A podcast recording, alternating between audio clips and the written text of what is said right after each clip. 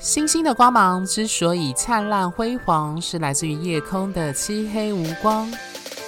生命的故事之所以动人心弦，是源自于人心的曲折离奇。Hello，各位听众，大家好，欢迎收听《HeartStar 心星相惜 Podcast》。我是金木合相，落母羊座在五宫，还有王星二宫，很不会理财的金牛座 Coco 米。Hello，各位听众，大家好。这一集呢，我们要谈的主题一样是职业大补帖。星盘呢，星盘我适合从事什么类型的职业？那在上集呢，我已经讲述了职业与工作所对应的宫位，以及六宫与天顶，以及十宫跟职涯、工作与社会成就的关系，还有这两者的差异之处。那这一集呢，我们将把重点放在星盘中的演员，也就是星体上面。如同我在相位与宫位系列那几集所提的，如果说宫位是象征各个生命领域的场景，星座则是戏服，那么演活这出戏的呢，便是演员们，也就是星体。那我们知道呢，人生有很多面向，不同的场景有不同关注的主题。例如提到四宫与天底呢，便会跟原生家庭与父母特别有关。那提到工作和职涯呢，我们占星师就会特别关注六宫与十宫这两个宫位。因此，这两个宫位有什么星体落入其中，以及其各自的宫主星落在什么宫位与星座，以及与什么星体产生什么相位，便是我们占星师去推断一个人职涯走向的重要依据。讲到这，应该有些听众会很好奇，就是如同十二个宫位中提到职业时，我们会特别关注六宫与天顶和十宫外，那么在星体中呢，是不是有些星体会特别跟职涯会有关系呢？那这个答案呢，可以分成广义与狭义的定义来看。广义来说，所有的星体都有可能因为落在星盘中的位置与重要性不同。而对当事人所从事的工作与职涯产生重要影响。举个例子来说，有个客户的星盘呢，他的金星是落在强势的双鱼座，而且跟太阳合相，并且跟月亮巨蟹呈现三分相，而且他的金星呢是他星盘中的盘主星。那这些种种线索呢，都指出他的天赋。应该跟金星所象征的艺术性、美感、金钱以及带有双鱼座的梦幻式的特质有所关联，而且会带有明显的水元素的这样的特质。那当然，传统上呢，就是提到工作或职涯呢，金星不会是我们占星师第一个关注的星体。呃，毕竟讲到金星，应该不少人第一个想到都是恋爱的议题。那不过，在这个客户身上呢，金星呢就会是提到他职业选择时，我们会去关注的一个关键跟重点之一。就狭义的观点来看呢，的确是有几个星体特别跟一个人的工作与职业有关。那这些星体分别是太阳、月亮、火星跟土星。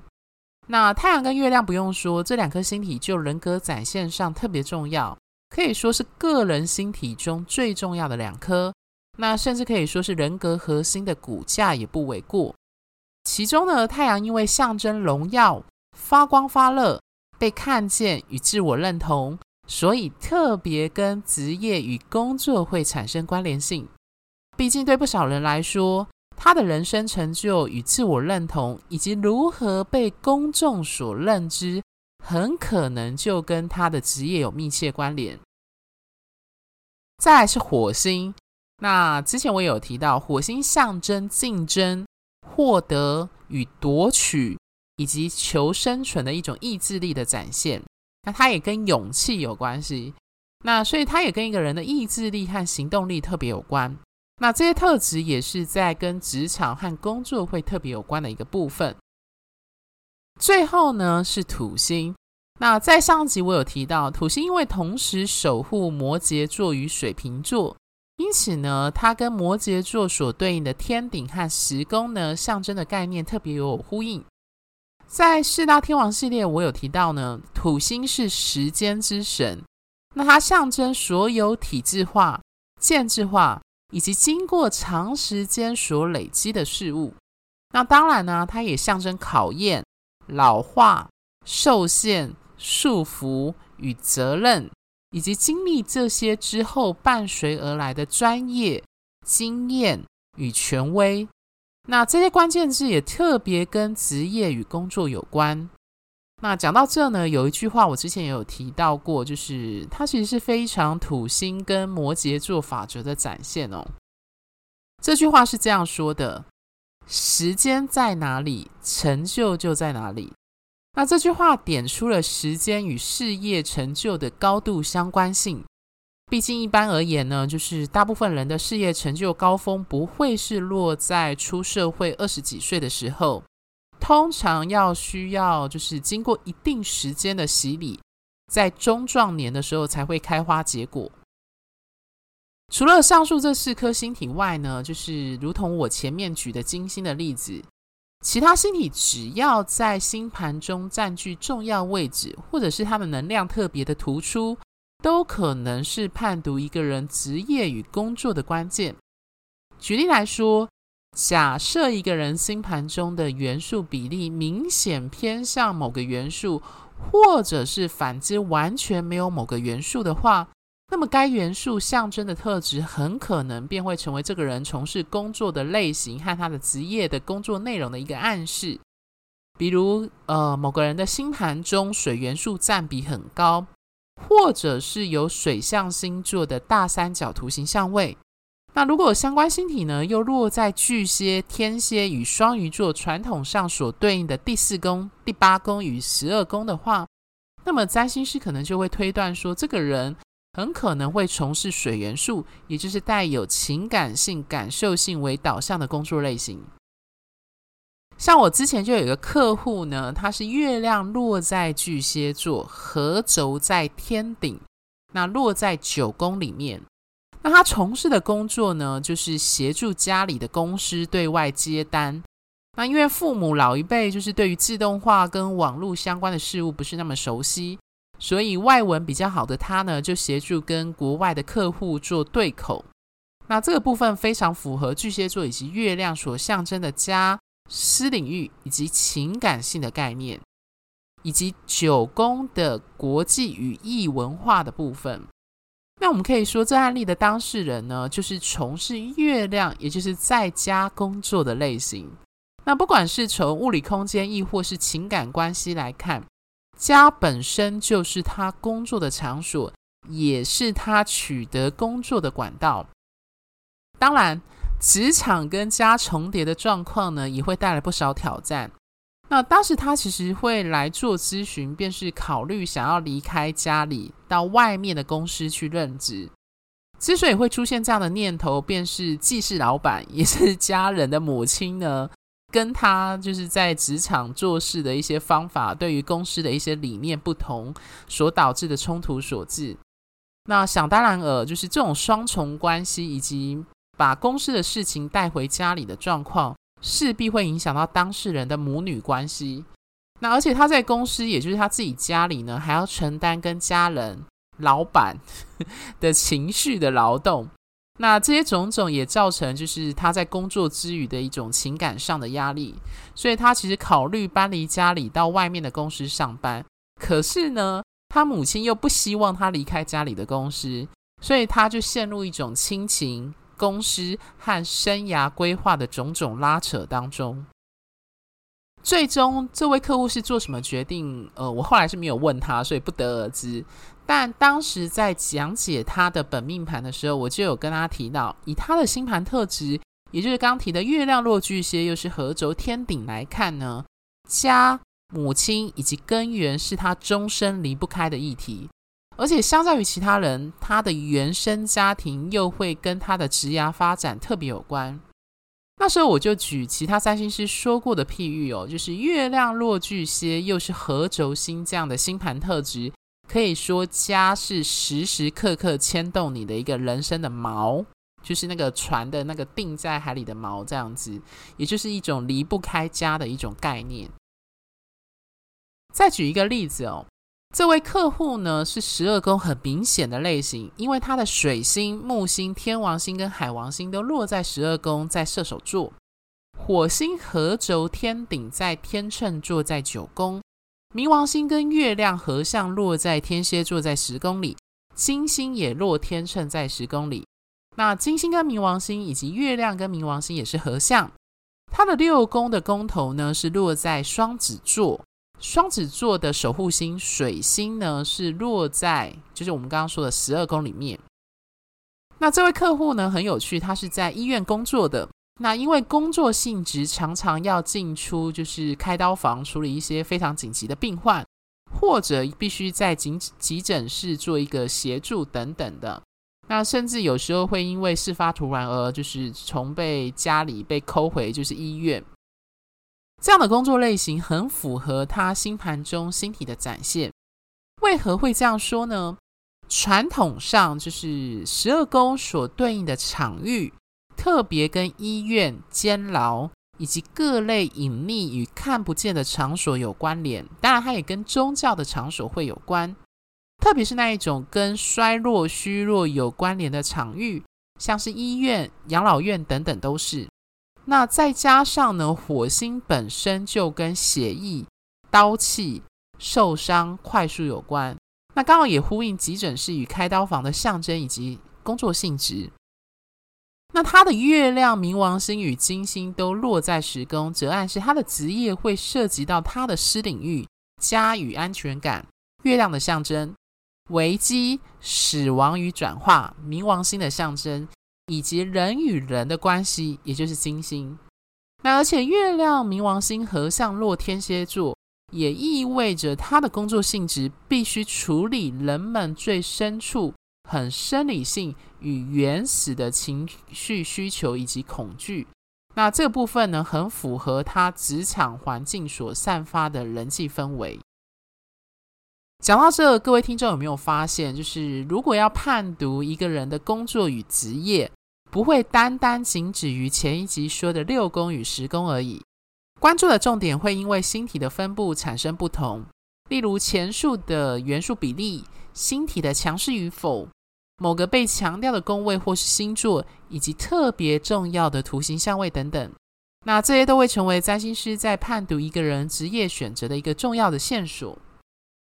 讲到相位呢，分享来咨询的客户，如果是社会新鲜人，或是想寻找其他职涯可能性时，就是我们白话常说的转换跑道的状况。除了前述讲的这些星体与宫位外呢，我也会特别关注当事人星盘中的三分相与六分相，进而去提供建议。因为这两个柔和相位也往往象征当事人可能运用的天赋与资源。也就是自然而然能去展现和表现的特质。因此，如果当事人的学经历背景或是职涯走向跟这些相位的星体有所呼应的话，那也会成为我关注的重点。但是很有趣的是哦，就是呃，有不少当事人往往不会意识到这些特质或特长可能会是他在工作上的一个优势。举个例子哦。有一位研究所刚毕业的客户呢，他的星盘是太阳、金星跟水星落在狮子座，在十一宫，而且太阳跟金星都跟落在射手座在三宫的木星呈现三分相。那他研究所时呢，是读理工相关，就是台湾白话常说的二类组，而且是颇为知名的国立大学。那他大学时的科系与研究所的学长姐们清一色，几乎都是到科技类的企业去上班。他在研究所最后一年，也有受到学长的邀请呢，先行到相关企业进行职场体验跟实习。到了他论文完成，研究所毕业后，那他的 boss 就是我们说的指导教授，还有学长姐们都有递出就是工作职缺的邀请。那这么多的选择，他在他眼前的时候呢，他内心却感到非常的彷徨。他感到困惑的是，他是不是真的喜欢并且想要入这一行？难道他的人生没有其他可能性？虽然从大学到研究所都是就读与这个行业有相关的科系，可是他的未来的人生是不是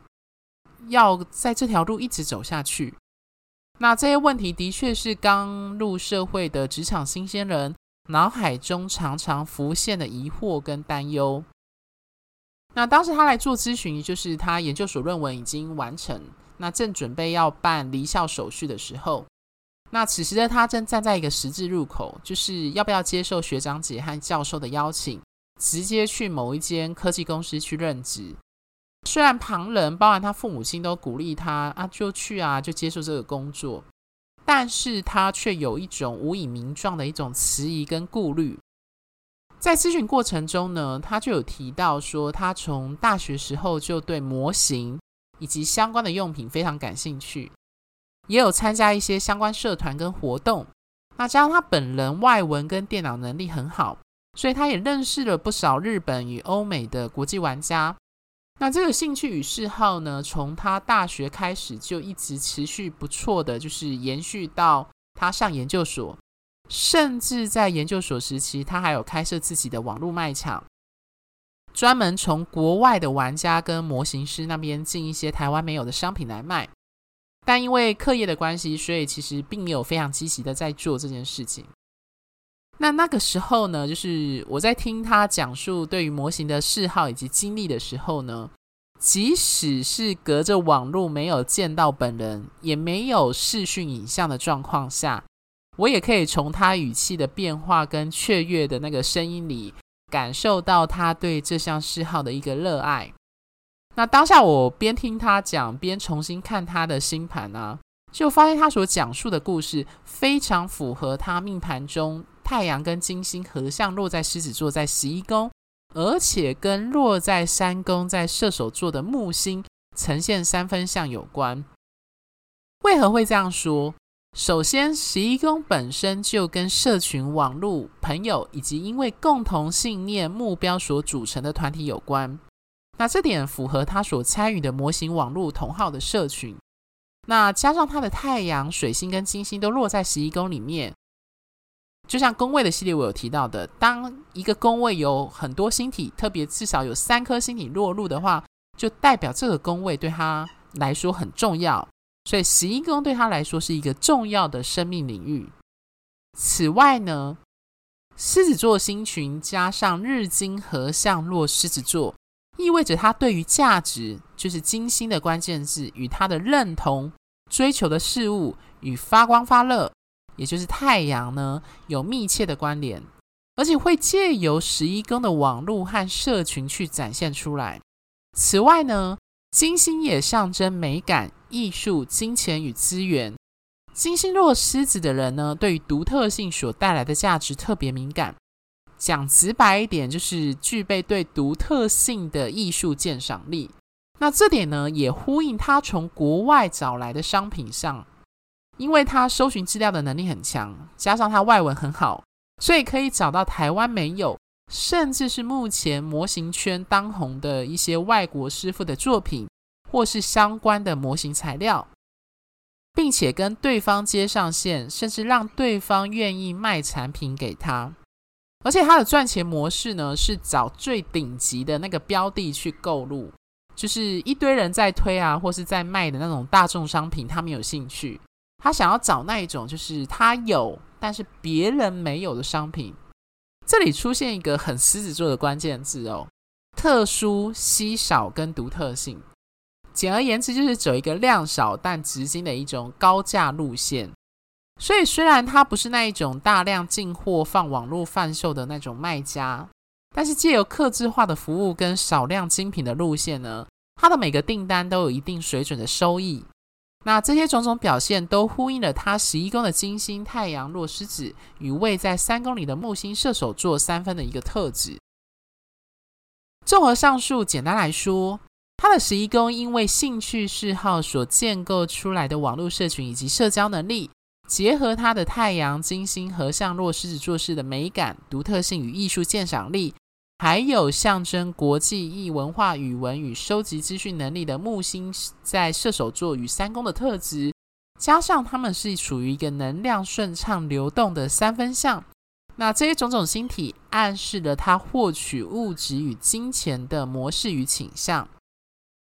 那当时当我就是提到他星盘中这方面的天赋的时候呢，他觉得这没有什么，他认为只要有兴趣跟热忱，谁都可以做得来。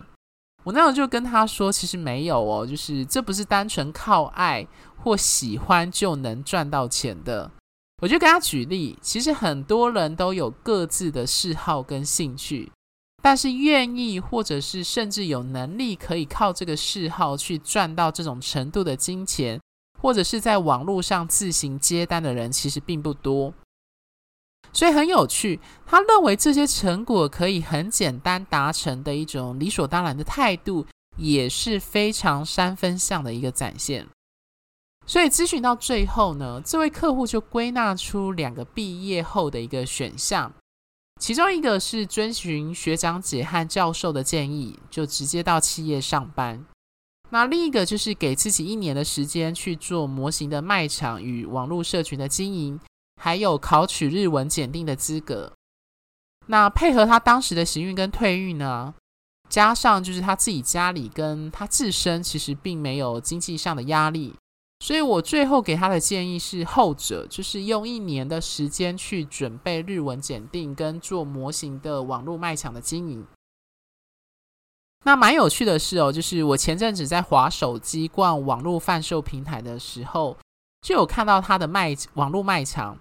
那他贩售的商品评价有四点七颗星以上。那看他的贩售记录呢，也有持续在做。虽然是隔一年了，呃，我也不知道过了一年，就是 他是否继续专职做网拍，还是回到企业公司上班，改成把这个兴趣嗜好变成是斜杠或者是副业在做。但我相信这一年的时间对他来说，即使最终他还是回到多数人，也就是他研究所学长姐所走的那个职涯的道路，但这一年所做的选择以及花费的时间不会是白费的。